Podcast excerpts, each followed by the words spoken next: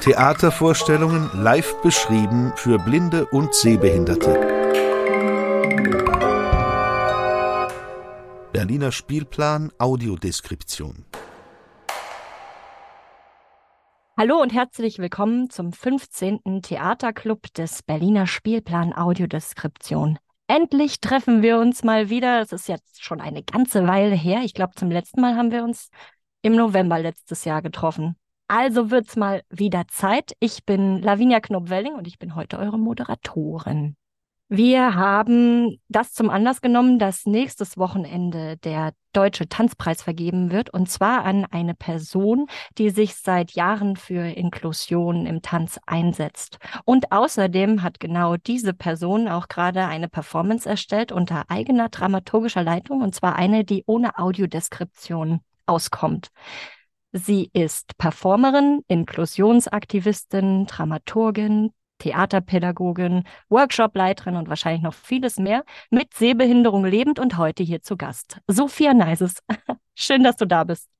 Hallo, danke schön für die Einladung. Freut mich. Gut, dann legen wir mal los, Sophia. Ich muss zugeben, ich habe ja schon viele Performances besucht, aber selten PerformerInnen getroffen, die eine Sehbehinderung haben. Kannst du uns kurz erzählen, wie du dazu gekommen bist zum Tanz? Zum Tanz. Ja, also ich wollte schon immer viel tanzen und habe mich immer viel bewegt und meine Mutter hat mich dann ermutigt, das auch zu machen und dann bin ich zum Kinderballett immer gegangen. Das war auch so, weil ich sagen, mein erster Kontakt. Aber dann ja, habe ich das gemacht, bis ich dann ins Internat gegangen bin. Ich habe die Sehbehinderten- und Blindenschule in Marburg besucht, die Blister.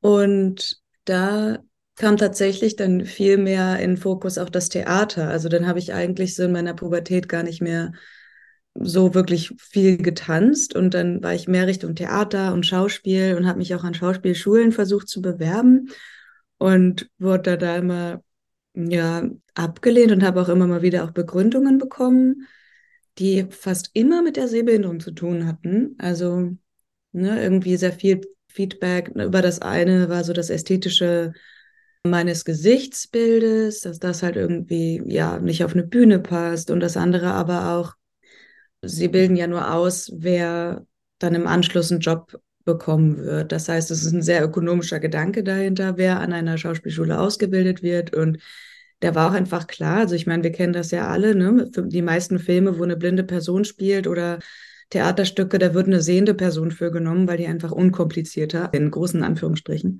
unkomplizierter zu handeln ist und man nicht sich über die Barrierefreiheit der Person Gedanken machen muss. Und ja, dann bin ich auch wieder vom Schauspiel abgekommen und wusste auch, dass es eigentlich nichts wird. Habe dann noch mal einen Umweg über Theaterpädagogik gemacht. Also deswegen bin ich auch nach Berlin gekommen, habe dann da Theaterpädagogik studiert und bin dann über so ein offenes Tanztraining, wo behinderte Menschen sich jeden Donnerstagabend getroffen haben.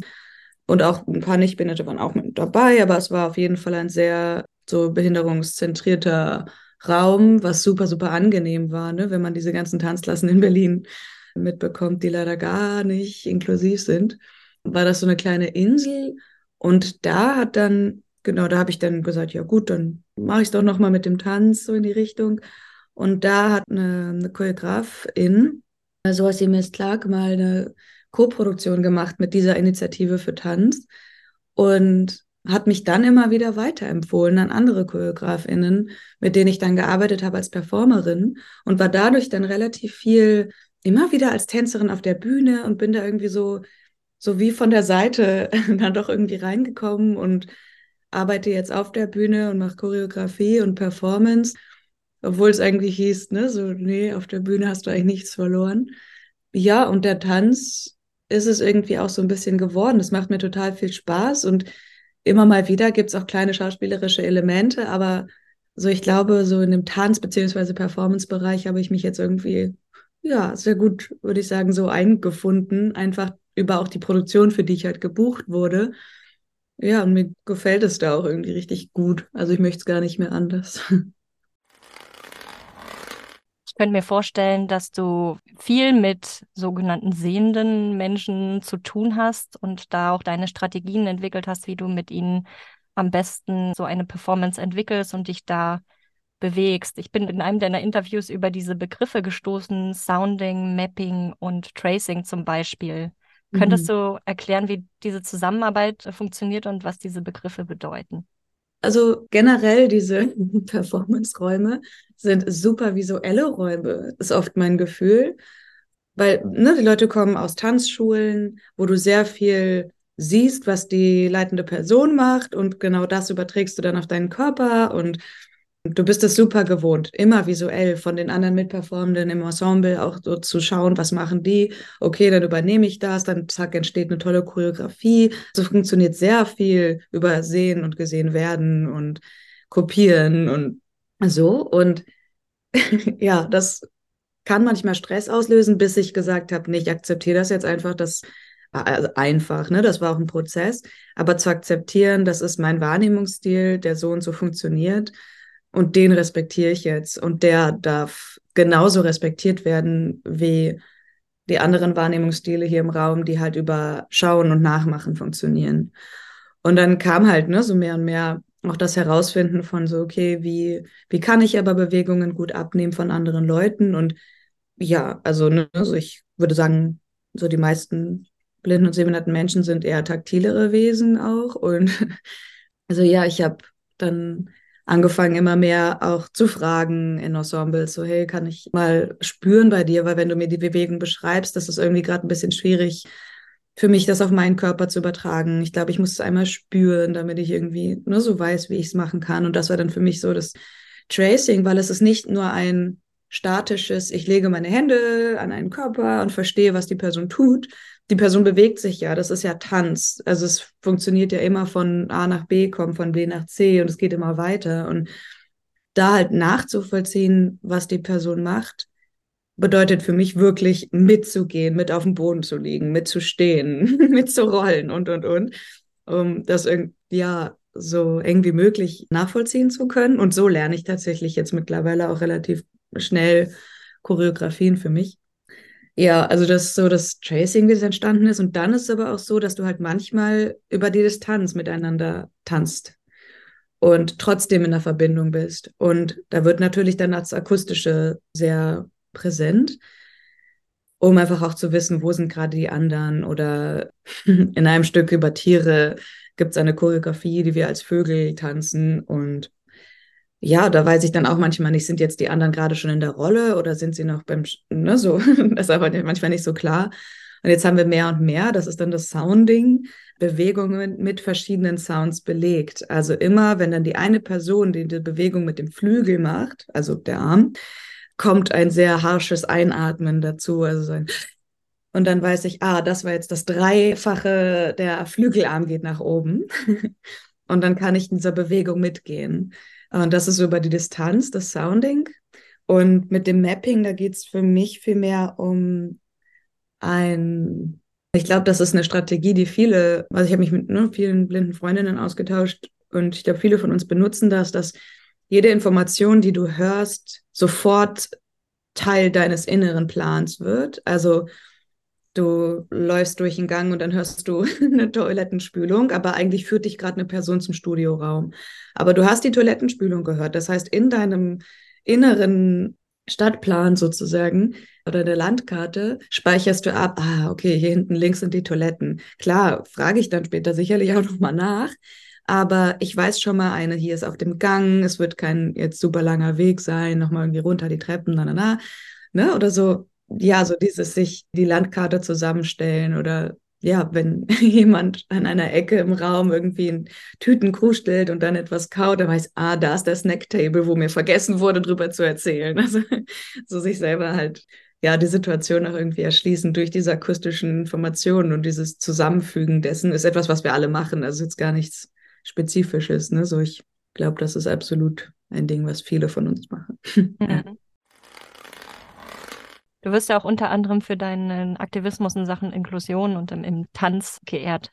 Was ist denn dein Verständnis von Inklusion? Wie würdest du Inklusion für dich definieren? Ja, ich glaube sehr, wie es auch in so der Behindertenrechtskonvention eigentlich beschrieben wird. Ne? Also als ich das gelesen habe, habe ich gemerkt, ah ja, das kann ich total nachvollziehen. Und so eben diese Gedanke von ein, also nicht der behinderte Mensch adaptiert sich einfach an die gegebenen Umstände und muss darin irgendwie copen, sondern ein Raum kann geschaffen werden, orientiert an den Bedarfen, die da sind. Und so die Form dieses Raumes ist eben nicht starr, sondern wir können adaptieren oder was heißt adaptieren? Wir können es einfach so möglich machen, wie es halt für die Bedarfe, die im Raum sind, halt verlangt, auf diese Art einen Raum zu gestalten. Und ich glaube, das ist so, ja, hat in mir sehr resoniert und ist auch etwas, was ich sowohl als Theaterpädagogin, aber auch jetzt als Choreografin versuche zu schaffen. Also auch zum Beispiel für mein Publikum, dass jetzt nicht das Publikum sich hinsetzt und also in den Publikumsraum und dann aber schon weiß, es gibt gerade eine sehr normative Erwartung an mich, die ich irgendwie zu erfüllen habe. Also ne, so diese Dinge von, ich bin sehr still im Theater und ich rede nicht und ich würde auch nicht das Studio verlassen oder den Publikumsraum. Ich muss auf eine bestimmte Art halt irgendwie hier zuhören. Ich muss auf eine bestimmte Art sitzen, sich hinlegen, wäre unhöflich. Ne, so diese ganzen Erwartungen, da versuche ich schon immer eher einen Raum zu kreieren, der das halt irgendwie aufbricht und der allen erlaubt, mit dem eigenen Bedürfnis da zu sein. Und dann, klar, will ich Leute auch fordern und ja, wirklich auch weiterbringen. Aber dafür müssen halt erstmal die Grundbedingungen geschaffen werden, dass nicht nur die einen, also die, die einer Normgesellschaft entsprechen, permanent gefordert und gefördert werden können und sich selbst entfalten können und kreativ sein können, sondern dass wir das alle können, also dass wir eine Grundlage schaffen, auf der wir das eigentlich alle können. Und ich glaube halt, da ist ja für mich immer wieder dieser Anspruch von nicht einfach nur nachträglich, so jetzt, ich überlege mir ein Workshop-Konzept für ne, eine Theatergruppe und dann überlege ich mir dann später so, ah, hm, jetzt ist ja eine Person da, die nicht hört, dann überlege ich mir dann irgendwas, sondern ich konzipiere das von Anfang an so, dass es eben auch ein Raum ist, wo eine taube Person sich genauso willkommen fühlt wie hörende Leute und genauso kreativ sein kann, statt dass es nachher adaptiert werden muss. Und ich würde sagen, das ist auf jeden Fall mein Anspruch an Inklusion. Ich weiß, dass wir da absolut nicht sind und dass es immer wieder diese normativ gestrickten Räume gibt, wo eine für eine Standardperson etwas strukturiert wird oder geschaffen wird. Und ich glaube halt jetzt diese Ehrung, die ist ja für Entwicklung im Tanz und die ist, glaube ich, eher so für meine Art halt Dramaturgie neu zu denken sozusagen. Also nicht eine Dramaturgie so zu denken, dass sie für ein normatives Publikum oder für ein, was ist mein Zielpublikum? Und das sich zu erlauben, neu zu denken und anders zu denken und mal außerhalb des Rahmens zu denken und damit eben umzugehen und dass es mehr ist als nur, aha, okay, die Person sieht nicht, deshalb beschreibe ich halt, sondern auch zu respektieren, da ist ein ganzer Wahrnehmungsstil, der hinter uns blinden und sehbehinderten Menschen steckt, den wir über Jahre entwickelt haben, der vieles wahrnimmt, was vielleicht Leute gar nicht checken, dass wir es eh schon längst wahrgenommen haben. Und dann wird uns trotzdem vieles erzählt. Oder ja, dass auch die Kultur unseres Zielpublikums mit beachtet wird. Also wenn ich eine Produktion für taubes Publikum mache, dann werde ich nicht diese ganzen Popkulturreferenzen aus der hörenden Popkultur machen. Also ne, so welche Referenzen machst du? Wie respektierst du die Kultur deines Publikums? Wir hatten ja auch viele Gespräche schon darüber, ne, wenn so Momente beschrieben werden und man denkt sich, ja, keine Ahnung, wie dieses Bild aussieht von Hieronymus Bosch, auf das gerade alle hier referenzieren. Mhm. Ja, das war jetzt eine sehr lange Antwort, weil ich es auch nicht so ganz präzisieren kann und es sich auch immer wieder ändert. Ne? So sehr, das morpht auch irgendwie in mir und auch in meiner eigenen Entwicklung. Hm, ich kann mir vorstellen, die Herausforderung liegt ja auch darin, dass man so viele Barrieren wie möglich aus dem Weg schaffen möchte und wie gelingt einem das überhaupt, wenn man jetzt zum Beispiel etwas nicht nur für Menschen mit Sehbehinderung barrierefrei gestalten möchte, sondern auch für taube Menschen, für Menschen, die Relax Performances brauchen. Hast du da einfach enge Zusammenarbeit mit all diesen Menschen? Ja, ne, das ist absolut key, würde ich sagen. Also, wenn ich eine Community nicht kenne, kann ich auch kein Barrierefreiheitsangebot oder kann ich keine Barrierefreiheit für sie schaffen? So, das merken wir ja auch, ne, wenn irgendwie nur sehende Menschen eine Audiodeskription machen, dann ja, weiß ich das sofort, wenn das so passiert ist, würde ich sagen. Und genau, also für mich war es super wichtig, in meiner Produktion jetzt verschiedene DramaturgInnen zu haben. Oft haben Leute ja eine Dramaturgie, die dann ihre Perspektive mal wieder teilt und so ein bisschen den Überblick hat über den ganzen Spannungsbogen des Stücks. Aber ich ja, fasse den Begriff von Dramaturgie wesentlich weiter und möchte halt, dass ein Stück eben für verschiedene Communities auch eine Dramaturgie hat. Die muss gar nicht immer die gleiche sein. Also wir haben auch manchmal entschieden, so, ja, das ist jetzt eigentlich überhaupt nicht relevant, das einer Community zu vermitteln, weil es bringt die Geschichte nicht weiter. Es ist vielleicht ein nettes Schmankerl für die Leute, die es gerade sehen oder ein nettes Schmankerl für die, die es gerade hören. Aber es ist nicht etwas, was der Atmosphäre noch irgendwie zuträgt. Die Atmosphäre ist sowieso schon klar. Also ich sage oft so, du musst mich nicht sehend machen, aber vergiss mich halt nicht. Also hol mich ab, inkludier mich. Und da bin ich halt immer so, ja, Dramaturgien können auch voneinander abweichen und das ist voll in Ordnung. Und dann hatte ich halt unterschiedlich DramaturgInnen im Prozess dabei, die dann auch immer wieder einfach auch aus ihrer Perspektive erzählt haben, was sie erlebt haben. Und ja, wenn die Erfahrung reich und anregend und spannend und keine Ahnung, traurig und und und war, dann habe ich gesagt, gut, dann funktioniert das. Ja, aber ich habe nicht gesagt, okay, du bist taub, du musst alles mitkriegen, was die Hörenden mitkriegen. Weil sind die Hörenden hier der Standard? Nein. Also ich würde sagen, die taube Person hat aus ihrer Perspektive einen guten Theaterabend gehabt. Und das ist das, was ich erreichen möchte. Und ich möchte sie nicht zwingen, jetzt das zu erleben, was Hörende dann erlebt haben. Und da kann ich halt nur zusammenarbeiten mit Leuten aus den jeweiligen Communities. Und auch für mich, ich war auch dann selber auf der Bühne, ich kann gar nicht dann so gut noch untersuchen, wie ist es jetzt gerade von außen wahrnehmbar für ein blindes und sehbehindertes Publikum. Deswegen hatte ich da auch verschiedene Leute, die mich da besucht haben und immer wieder Feedback gegeben haben und dann nochmal dramaturgisch irgendwie beraten haben. Du meinst jetzt bei With or Without You? Genau, bei meiner, mhm, bei meinem Stück in dem Stück, ich habe es mir angesehen, angehört, am ähm, 17. September in den Uferstudios.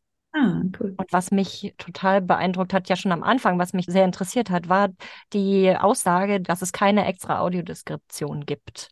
Mhm. Da war ich schon mal gespannt. Aber und noch gespannter, als ich es dann gehört habe, dass es um Assistenz ging, gehen mhm. sollte. Wie bist du auf dieses, also muss man eigentlich fragen, aber wie bist du auf dieses Thema gekommen? Ich habe einfach den Artikel von Mia Mingus gelesen, einer sehr coolen Behindertenaktivistin of Color. Sie hat über Access-Intimität oder Access-Intimacy nennt sie es, hat sie geschrieben. Und da beschreibt sie die Intimität, die mit Assistenz kommt. Und beschreibt so diese Momente, die zum einen dadurch passieren, dass uns halt einfach manchmal, ja, fremde Leute irgendwie assistieren, jetzt in einem Kiosk oder so, und dann man aber dadurch irgendwie auch eine kurze, nette Unterhaltung hat und ja, es war irgendwie ein süßer Moment und du gehst raus und hattest irgendwie eine schöne Begegnung das ist auch eine gewisse Form von Intimität, weil du selber dich gerade dieser Person auch anvertraust, dich in ein Abhängigkeitsverhältnis gibst. Es wurde sehr mit Vertrauen getragen, es wurde ne, respektvoll behandelt. Du hast ja dein Snickers bekommen und konntest rausgehen und hast dich ja sozusagen willkommen gefühlt. Und das ist eine Form von Intimität, die so mit flüchtigen Fremden einfach auch passiert. Und das fand ich spannend, so dieses Feld zu untersuchen von so diesen flüchtigen Assistenzmomenten, dann aber auch diese Momente von Assistenz, zum Beispiel in der Partnerschaft oder Freundinschaft, wo wir einfach merken, wir kennen uns gegenseitig ganz genau.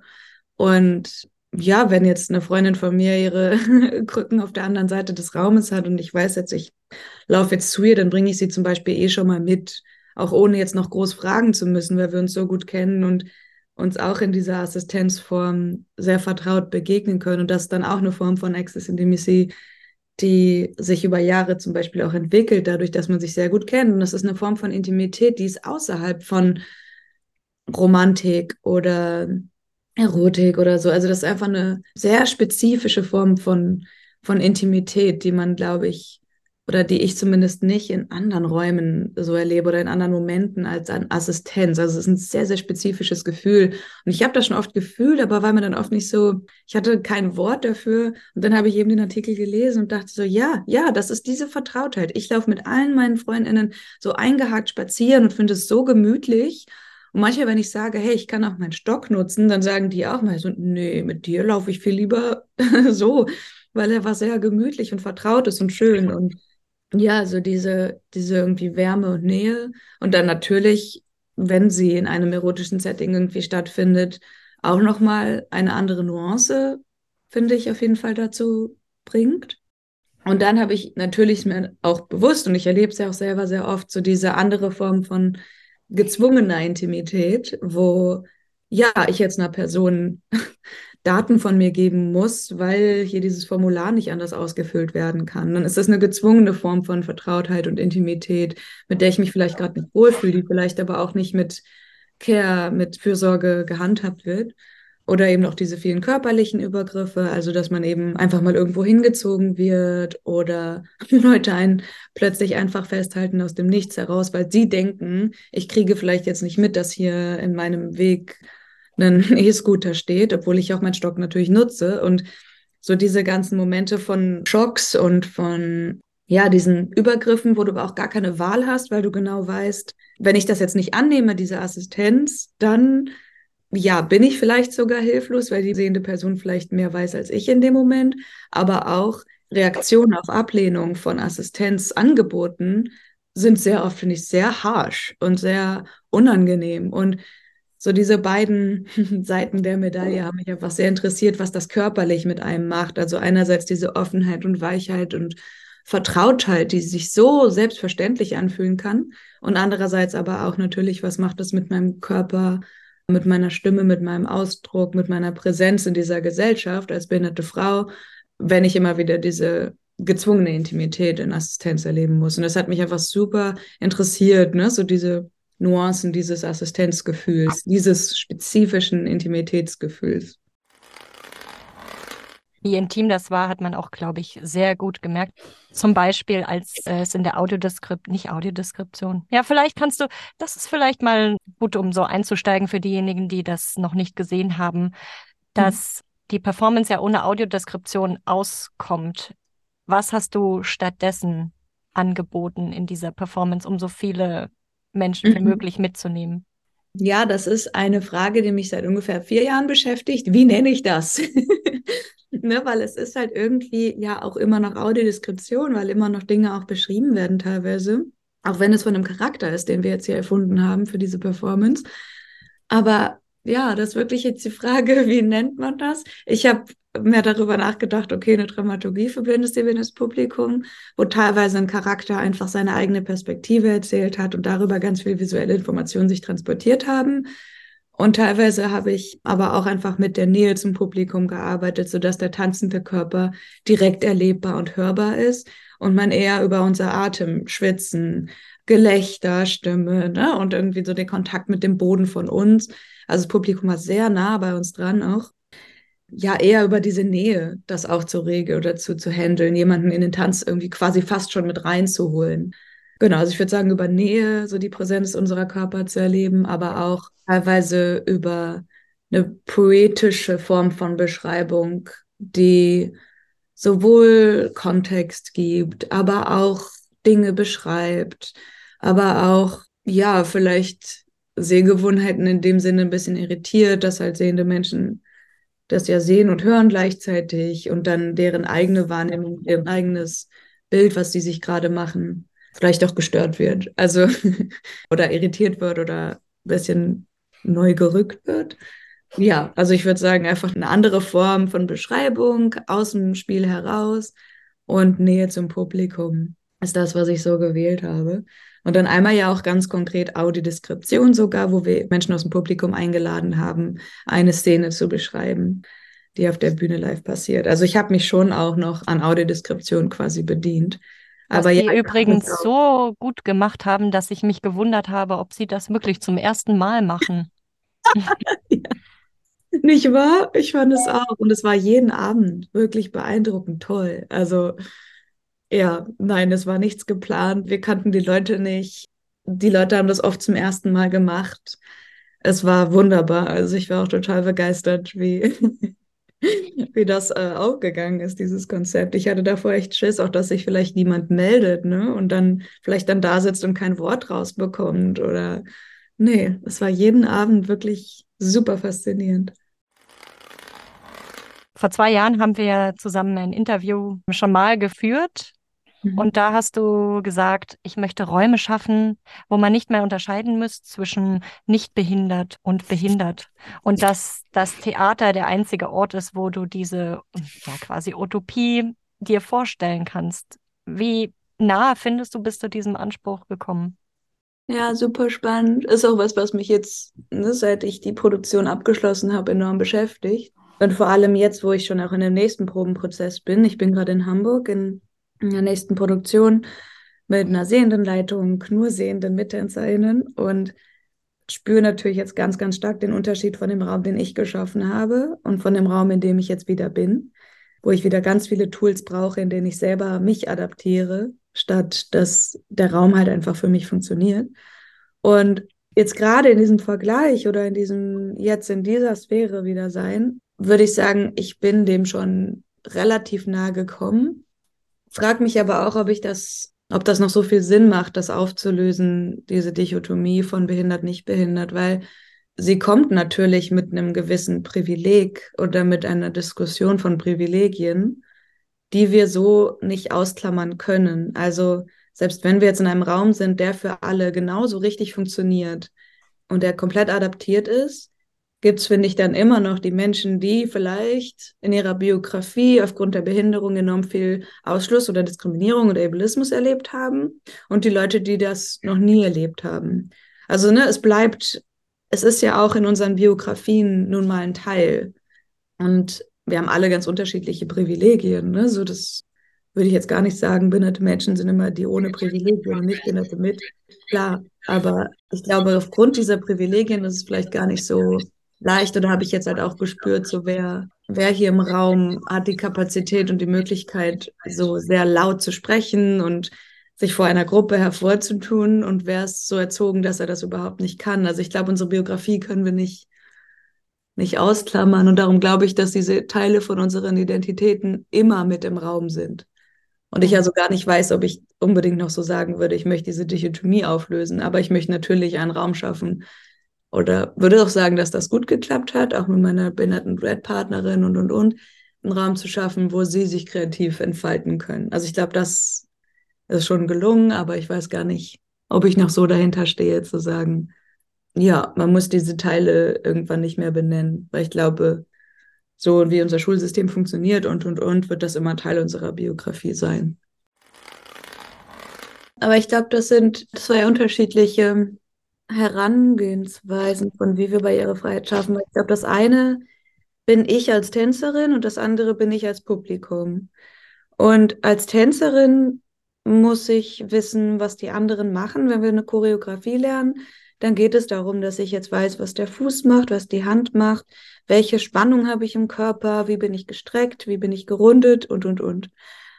Und für mich als Publikum sind andere Informationen wichtig, muss ich sagen. Also da sind mir diese Details plötzlich nicht mehr wichtig, weil Tanz lebt nicht von den Details und von Formveränderung von einer Form zur nächsten Form, zur nächsten Form, zur nächsten Form, sondern es entsteht im Dazwischen, also zwischen mir und dem Körper, der da die Form verändert. Ne? Und welche Atmosphäre schafft das? Welche Assoziation schafft das? Wie berührt es mich? Wie nervt es mich? Und, und, und. Und das sind, würde ich sagen, einfach zwei unterschiedliche Dinge. Also ich glaube für mich so Sounding, Tracing und so, das sind Dinge, die ich als Tänzerin hilfreich finde. Aber genau, also als Publikum, glaube ich, müssen wir andere Wege finden und über andere Wege nachdenken, wie genau, was du beschrieben hast, dieses Erlebnis geschehen kann und trotzdem Musik voll laut abspielen können und Musik genießen können und aber trotzdem den Tanz genießen können. Und ich glaube halt, das ist noch ein ganz großes Experimentierfeld. Ich habe jetzt auch als Dramaturgin in Hamburg gearbeitet, hier auf Kampnagel und da eine Produktion dramaturgisch von außen begleitet über zwei Monate und immer wieder halt die Dramaturgie fürs blinde Publikum im Auge behalten. Und fand das halt da super spannend. Also sie haben halt schon die Entscheidung getroffen. Die Bühne ist sehr weit weg vom Publikum. Und da muss ich sagen, habe ich schon so die erste Hürde irgendwie gemerkt und habe mich dann eben auch für meine Produktion jetzt entschieden, so nein, wir sind nah. Weil ich glaube halt, Nähe macht enorm viel aus. Also über die Distanz finde ich es auch wesentlich schwieriger, diesen Zugang zu schaffen von, ich bin wirklich jetzt empathisch mit den TänzerInnen auf der Bühne. Ich habe wirklich das Gefühl, ich selber werde auch mit auf eine Art irgendwie bewegt. Meine Spiegelneuronen sind angeregt, so wie, ne, so das ja auch oft irgendwie passiert, so dieses Miteinander irgendwie dann ja auch, auch sein, also mit den tanzenden Körpern und wie kann man dieses Miteinander schaffen. Und da habe ich jetzt halt auf jeden Fall gemerkt, Nähe ist für mich ein Ding und auch die TänzerInnen selber auf der Bühne zu hören.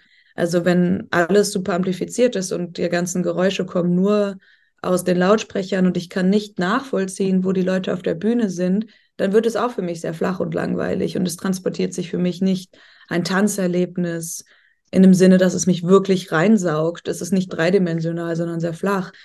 Also ich glaube, ja, mit weniger Amplifikation, also Verstärkung arbeiten, mit mehr Nähe arbeiten, mit einer Form vielleicht auch zu arbeiten, die Beschreibung so ein bisschen auf Nachfrage, also mehr adaptiert an die Wahrnehmungsstile im Publikum, fände ich auch super spannend mal auszuprobieren.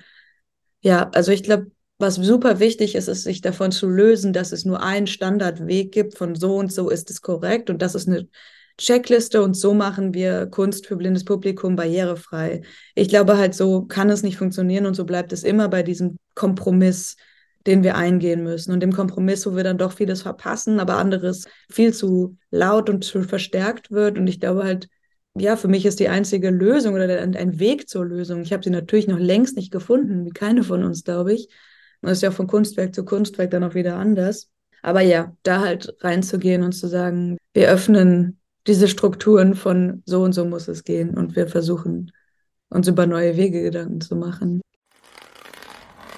ich würde das jeder behinderten Person gönnen, in einen Raum zu kommen, wo du lernen kannst, dass nicht du oder dein Körper oder deine Behinderung oder etwas an dir gerade das Problem ist, sondern ja, dass es Umstände sind, die dich behindern. Und ich glaube, das halt in dieser vollendeten Form da zu erleben, an dieser Schule, an dieser Utopie wirklich, das hat mir ganz, ganz klar gelehrt, ich bin nicht das Problem, weil es geht ja auch anders. Und Jess Tom ist eine Künstlerin aus den UK und die hat das mal total gut, finde ich, formuliert.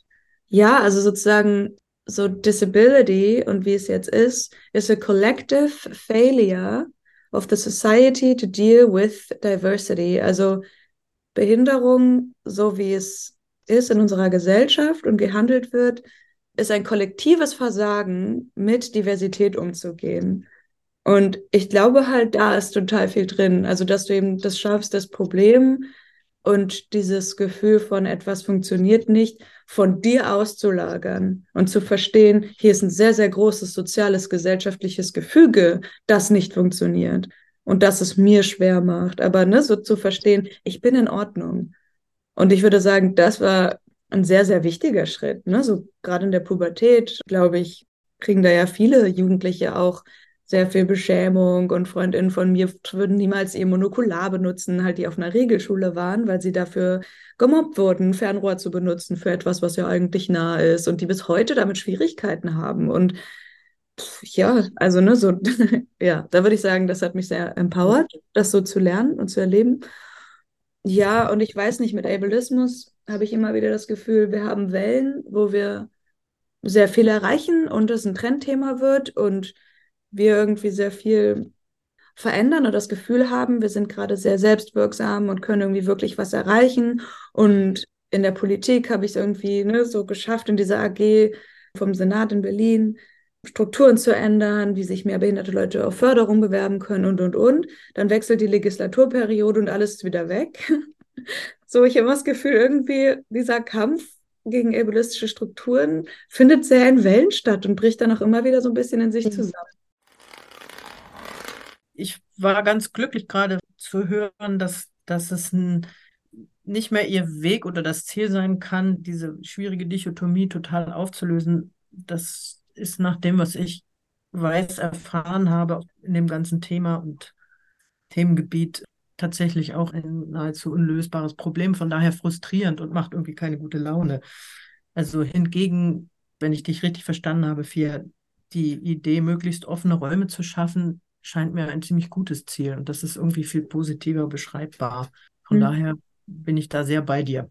Mhm. So, mich hat am Anfang wirklich total dieses Tracing, Mapping und Sounding interessiert mhm. und auch Beschreibungen von dir, ja, wie du dich in so eine sehende, in Anführungszeichen, Produktion oder vielleicht auch nicht in Anführungszeichen, irgendwie einarbeitest, eindrehst, einwühlst. Ja. Und ich habe mich dann gefragt, also A würde ich total gerne, weil mich ästhetische Sachen immer total interessieren, gerne noch mehr über die von dir erlebten Unterschiede genau bei sehenden Produktionen wie erhören, also wie du das für dich beschreibst, wie, ja, wo der Raum dann unoffen ist oder was passiert mit dir. Mhm. Das würde mich sehr interessieren. Und dann habe ich überlegt, ob gerade Sounding oder auch dann zusammentreffend natürlich mit der Idee näher ran, damit man mehr mitkriegt. Ist bereits beschreibbar für dich, wie das die Produkte vielleicht auch ändert. Jetzt natürlich einer doch mehrheitlich sehenden Produktion. Mhm. Weil wenn Sounding irgendwie, oder du hast so ein Beispiel beschrieben, da gab es irgendwie ein Atmen und dann ist da mhm. eine Bewegung dahinter, mhm. wo du weißt, aha, das ist jetzt das.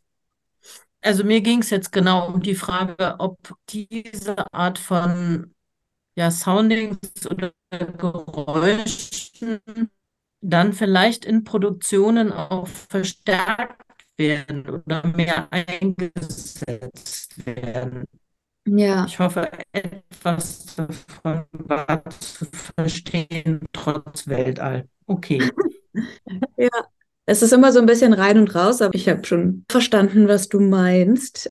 Und genau, also vielleicht das eine Thema ist so ein bisschen dieses, ne, so was macht es jetzt in diesem sehenden Raum zu sein?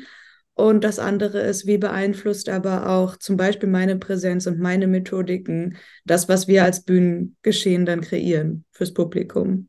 Oder? Genau das, genau cool. das habe ich gemacht, ja. Mhm. Ja, ich glaube, das eine ist halt, ich merke immer sehr stark in diesen Probenprozessen, das ist ja freie Szene, arbeite ich ja nur, ja nie im Staatstheater, da hast du immer zwischen acht und zehn Wochen, um eine Produktion zu machen. Und mit jeder neuen Gruppe merke ich, dass so die erste Woche ah, oder die ersten zwei Wochen die Gruppe noch sehr hm, in ihrer sehenden Tanzwelt irgendwie festhängt und sich kaum darüber Gedanken macht, wie sie Dinge vielleicht auch mal anders beschreiben können oder dann improvisieren wir zusammen und ich merke, jemand ist ganz dicht vor mir und versucht irgendwie mit mir in Kontakt zu gehen, aber ohne Körperkontakt. Und ich weiß überhaupt nicht, wie ich darauf reagieren soll und stehe halt nur so ein bisschen verwirrt da. Und alles sind Momente, die meine MittänzerInnen erstmal irritieren. Und das mag ich auch total. Also so, das ist jetzt gerade gar nichts, was mich dann groß stört. Es ist eine Irritation, die im Raum passiert und die vieles verändert von dem, wie wir miteinander sind. Es ist wirklich, ich kann die Hand dafür ins Feuer legen, auch bei der Produktion jetzt. Ich weiß, in ungefähr zwei Wochen beschreiben sich plötzlich alle alles.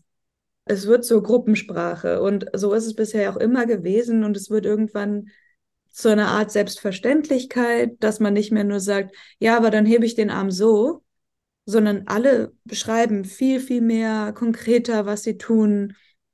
Ja, lernen auch so wie sie mit mir in Kontakt gehen können. Und das ist eine Adaption und eine Adaption ist auch ein Riesenteil von Assistenz. Und ne, so wie, wie adaptiere ich mein Verhalten auch einer behinderten Person gegenüber, um unsere Kommunikation gut zu haben. Und dann zum Beispiel mir zuzuwinken, ist halt wirklich ne, pointless, hier auf Deutsch sinnlos, keine Ahnung.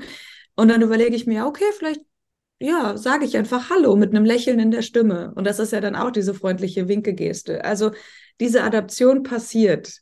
Aber das braucht immer ein bisschen Zeit. Und ich habe mich damit lange gestresst und lange gedacht, oh, ich gehöre nicht dazu und ich werde niemals in diese Gruppe gehören und das ist deren Welt und hier ist meine Welt. Und dann irgendwann passiert dieser Shift und dann plötzlich sind wir eine Gruppe, die sehr eng ist und sehr gut als Team funktioniert. Und das wurde mir auch jedes Mal nachher rückgemeldet, so, boah, ich hatte noch nie so ein enges Team beim Entwickeln einer Produktion. Also diese Form von Irritation, die ich reinbringe, diese Form von so Prozesse auch ein bisschen anders zu strukturieren und dass ich zum Beispiel oft für mehr Zeit frage. Also ich sage so, nee, ich weiß noch nicht genau, wie jetzt die Choreo ist, wir müssen es nochmal machen. Dann nehmen wir dafür Zeit und plötzlich entwickeln wir aber mehr Tiefe in dieser Choreografie und alle haben Zeit, nochmal ein bisschen an Details zu arbeiten und nochmal zu atmen da drin und nicht bam, bam, bam, eins nach dem anderen. Und ich bekomme immer wieder die Rückmeldung, dass das eigentlich Prozesse sind, die dem gesamten, diesen sehr ableistisch strukturierten, kapitalistisch funktionierenden System gut tun. Und das ist für mich ein super spannendes Feedback und seitdem kann ich mich zurücklehnen und habe das tiefe Vertrauen, dass das passiert, weil ich arbeite mit empathischen und lieben Menschen zusammen die brauchen die Zeit, um diese Adaption zu lernen. Und von daher, es hat mich sehr gestresst. Es hat mir sehr, sehr viele Selbstzweifel gegeben von, was mache ich eigentlich hier? Bin ich überhaupt ne, erlaubt und gewollt hier? Bin ich überhaupt Künstlerin? Ja, und das würde ich sagen, ist aber durch dieses Machen, durch diese verschiedenen Produktionen und immer wieder diese Prozesse zu erleben, ja, hat das schon auch viel an Selbstvertrauen mir gegeben. Aber ich würde auch oft sagen, ich muss eigentlich mindestens doppelt bezahlt werden, weil ich auch die ganze Zeit diese Bildungsarbeit leiste, ne? so über so Strukturen auch immer wieder aufzuklären und immer wieder zu sagen, so, hey, aber nicht alle blinden Leute haben Zugang zur englischen Sprache. So viele von uns sind in Sonderschulen, die nicht gut sind. Viele von uns sind früh berentet, arbeiten dann doch in Werkstätten und, und, und. Also, ne, so, wir sind hier, würde ich sagen, eine kleine Auswahl, eine Ausnahme von Leuten, die den akademischen Weg gewählt haben, aber es gibt so viele, die dazu keinen Zugang haben. Und diese ganze Bildungsarbeit mache ich auch und habe ich auch das Gefühl, ja, ist auch so ein bisschen denn mein Aktivismus, den ich in eine Produktion bringe. Und ja, also ich kriege immer dann die Rückmeldung, dass Leute sagen so, ja, wir funktionieren als Ensemble sehr gut, weil wir uns alle gegenseitig zuhören, weil ich dieses Zuhören sehr stark in den Raum reinbringe. Und ich weiß nicht ganz genau, ob es fürs Publikum so wahrnehmbar ist, dass eigentlich dann immer die Ensembles, wo ich drin bin, sehr eingetuned sind, einfach weil wir es müssen, weil ich sonst nicht mitkomme, weil es sonst für mich nicht funktioniert. Aber ja, also ne, so ich brauche so ein bisschen dieses eingeschworene Gruppengefühl, wo ja, wenn eine Person merkt, so, ah, ich bin noch, ich bin lauf gerade einen falschen Weg, dann zu sagen, ja, hier lang. Also ne, so diese Wahrnehmung füreinander. Ja, ich kann mir schon gut vorstellen, dass es einen Unterschied macht. Und bei dem Stück mit dem Beispiel mit dem Arm und dem flatternden Flügel und dem schnellen Atem dazu, da fand ich es spannend, dass irgendwie Leute gesagt haben, es war total schön. So, das sind ja auch so Theatertricks, ne, dass jemand einatmet und dann sprechen alle chorisch oder sowas. Und dass Leute das total genießen, dass wir damit auch offen umgehen und relativ transparent und manche auch schon verstehen, dass es ein Q ist und andere aber auch überhaupt keinen Plan davon hatten, das überhaupt nicht mitgekriegt haben. Also ich glaube, ja, für manche war es so, für manche so, aber oft kommt das Feedback, wow, man hat gar nicht gemerkt, dass er auch eine behinderte Person auf der Bühne hatte und denken, das ist ein Kompliment, aber ich finde es eher, ja, absolut kein Kompliment, weil es bedeutet, Behinderung wäre schlecht. Aber ja, ich glaube, oft wird es dann gar nicht mehr wahrgenommen von außen so unbedingt, weil wir halt als Team nach dem Prozess dann sehr eingeschworen sind. Ja, oh, ich bin so schlecht in kurzen Antworten. Es tut mir leid, Lavinia. Schön gepfählt. Nee, super interessant. Viele Informationen. Hat meinst, Eva meinst du, dass ich habe noch eine kleine Nachfrage. Einfach, meinst du, dass in der Pro zum Beispiel bleiben wir bei der mit den Flügeln, waren mhm. dann am Ende mehr Sounds drin, die wichtig waren für die Dramaturgie? Ja, total. Also das Stück behandelt so die Emotionalität hinter dem Aussterben von Tieren und das ist für Kinder und Jugendliche. Das zeigen wir auch Anfang Januar im Theater an der Parkau in Berlin. Und Sehr gut zu wissen. ja, und da, das Stück heißt Fuchs, F-U-X. Und ja, also bei Fuchs auf jeden Fall, wir arbeiten sowieso generell damit, Atmosphären zu kreieren und nicht nur über Musik und Lautsprecher, sondern weil ich eben immer wieder gesagt habe, Leute, das Publikum muss uns hören, muss wissen, wo wir sind, muss sich mit uns verbinden können. So, sonst kann man sich auch ne, zu Hause einen Soundtrack anhören von etwas. Wir müssen unsere Präsenz klar machen, so dann wird das Leben dreidimensional, erleben dreidimensional. Und dann haben wir halt angefangen, immer mehr Geräusche zu machen. Und dann sind wir auch einmal wirklich ekelhafte Spinnen, Insekten, Kreaturen, die nur selber Geräusche machen die ganze Zeit und die Geräusche der anderen. Ich glaube, fürs Publikum wirkt es sehr random, was wir machen. Also sehr zufällig, sehr viel so. So, wir sind Spinnen, die sich eigentlich ein bisschen vor sich selber ekeln. Aber ich weiß ganz genau, dieses das ist ein Signal für jetzt gehen wir alle nach rechts. Und also ich glaube, es ist eher ein bisschen versteckt dann sogar, weil diese ganzen Geräusche jetzt mittlerweile so zu Tieren auch geworden sind. Aber ja, also ich glaube absolut durch meine Anwesenheit im Raum und mein immer wieder darauf pochen, so, die brauchen Signifier, die brauchen dieses so, uns zu lokalisieren. Und ich meine, das ist ja auch total subjektiv. Ich finde das halt total geil. Also ich kann mir auch gut vorstellen, dass es vielleicht andere blinde Leute gibt, die im Publikum sitzen und eine Beschreibung von einem Ballettstück, wo sie die TänzerInnen kein Mal hören und nur Musik und die Beschreibung haben, aber im Theater sitzen, vielleicht auch super anregend finden. Ich würde halt einschlafen, glaube ich. Aber ne, so ich glaube aber, das ist Geschmackssache. Also ich bin auch einfach, ja, selber einfach immer gerne dran. Ich glaube, das macht es spannender in gewisser Hinsicht. Jedenfalls für mich, wenn ich, ähm, weil ich jetzt schon viele Performances gehört, gesehen habe mit Audiodeskription und am mhm. Ende, dadurch, dass halt jeder das Gleiche macht, also sich dieser gleichen Techniken bedient, es gibt immer laute Musik, man hört niemanden. Mhm. Und wenn gesprochen wird, dann in Mikrofone, dann, ja. Du sagst, keine Präsenz da. Und ich könnte mir vorstellen, dass das die Sache mal ein bisschen spannender macht, jedenfalls für ja, jemanden, der sich eher aufs Hören, äh, Hören, Fühlen, mhm. Riechen ähm, fokussiert als auf Sehen.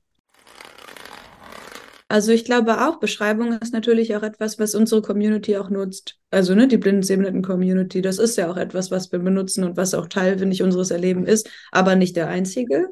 Jetzt in meiner Arbeit, in With or Without You, wo Lavinia war, da war es so, dass in der ersten halben Stunde die Tür quasi schon geöffnet war und da Access Friends, so habe ich sie genannt, also Barrierefreundinnen, dass die quasi das Publikum in Empfang genommen haben in dieser ersten halben Stunde und die übers Bühnenbild geführt haben, unsere Kostüme, also Teile davon gezeigt haben und alles taktil erlebbar war vor allem. Und dann hat eine befreundete Person von mir, die auch eine queere behinderte Person ist, das war mir auch wichtig, die hat aus ihrer Perspektive, sie ist kleinwüchsig, hat sie das Bühnenbild beschrieben. Weil ich glaube halt, ja, ich mag sehr gerne Subjektivität in Beschreibung und erfahre dadurch viel mehr. Ne, dann ist es auch mehr ein Erleben als ein, hm. eine Beschreibung. Aber ja, das ja. ist auch Geschmackssache. Genau, also sie hat zum einen das Bühnenbild beschrieben. In dieser ersten halben Stunde lief das einfach zweimal in einem Loop ihre Beschreibung und die Access Friends haben halt so unterstützt dabei, den perfekten Sitzplatz für den Abend zu finden. Also man konnte es ja noch zehnmal umsetzen und ausprobieren. Und dann aber halt auch, genau, das Bühnenbild hat taktil erleben.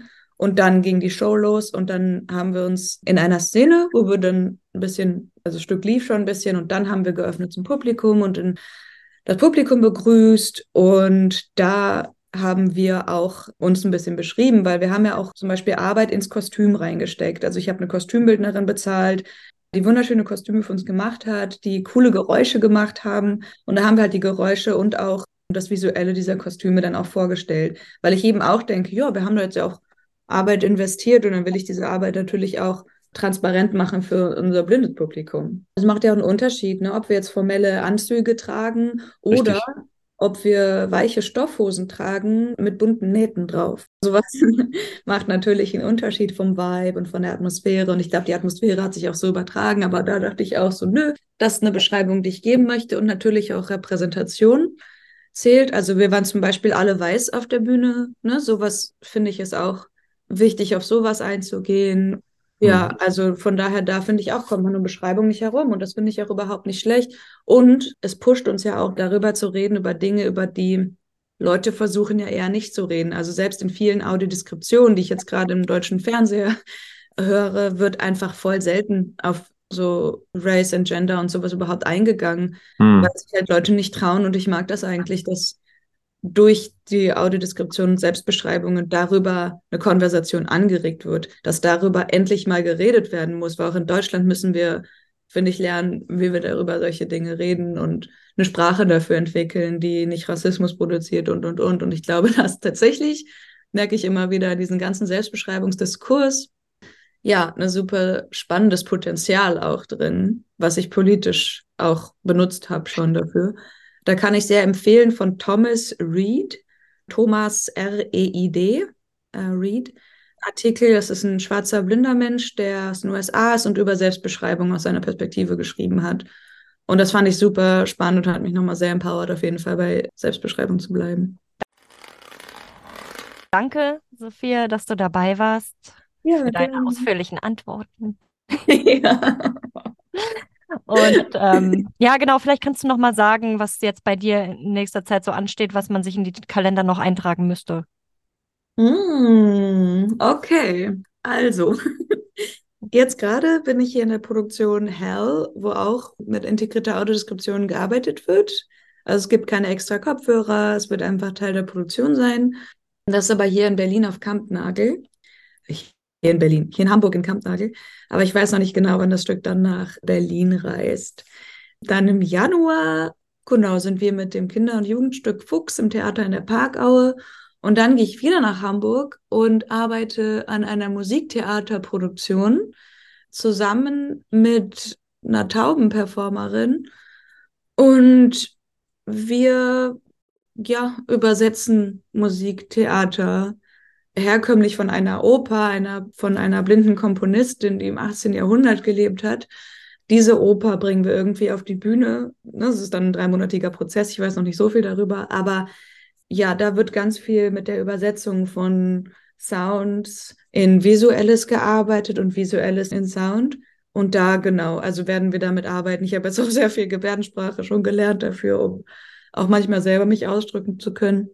Und da eben diese Überschneidung ne, von Audiodeskription und DGS oder so also von, also deutscher Gebärdensprache, so wie kann sich das verschränken in Opernfeld, in Musiktheaterfeld. Ich singe sehr gerne. Und das wird dann auch Ende März im Radialsystem in Berlin gezeigt. Also das wissen wir schon. Ja, und dann geht es eigentlich auch weiter mit dieser Recherche zusammen mit dem Taubentheaterkollektiv Leute wie die, in Berlin. Wir haben zusammen die Flausenförderung bekommen. Das ist ein ganzer Monat, einfach nur Recherchezeit. Und wo wir zusammen gegenseitig die Barrierefreiheit ja, erforschen und schauen, wie diese zwei Communities, die oft ne, so nicht viel Überschneidungen haben, was natürlich auch mit unserer Barrierefreiheitsbedarfen zu tun hat, aber natürlich auch mit einer Schüchternheit und einem nicht wissen wie, aber irgendwie auch diese Brücke zu schlagen und dann eben zusammen an einer Form von ästhetischer Barrierefreiheit für blindes und taubes Publikum zu arbeiten. Also dass es für keine Community ein Kompromiss ist und da wollen wir uns jetzt zusammentun, die Kräfte vereinen. hm. Genau, und da halt dran weiterforschen. Und dann möchte ich nächstes Jahr auf jeden Fall wieder eine Bewerbung für eine eigene Produktion schreiben, was ja mal ein super langer Prozess ist. Das wird dann was für 2025. Aber da halt, ich möchte eigene Arbeiten machen. Also es macht schon Spaß für andere zu tanzen, aber Oh, jetzt habe ich es einmal erlebt, das selber strukturieren zu dürfen, keine Kompromisse machen zu müssen, meine eigene Welt zu kreieren. Und das war so schön und das will ich wieder. Also das ist jetzt kein Weg mehr zurück. Da werde ich mal ein bisschen Jahr, high, ha? Ja, voll, Mann. Und da werde ich nächstes Jahr ja mich zu bewerben und das irgendwie in die Gänge bringen. Vielen Dank, dass ihr alle so zahlreich erschienen seid. Ich hoffe, wir haben alle ein bisschen mehr gelernt über Tanz- und Audiodeskription oder auch, wie man Audiodeskription schon in Performances einbinden kann. Vielen Dank, Sophia Neises, und bis zum nächsten Mal. ja. ja, cool. Ey, danke für die Einladung. War schön, mal bei euch reinzuschnuppern. Theatervorstellungen live beschrieben für Blinde und Sehbehinderte. Berliner Spielplan Audiodeskription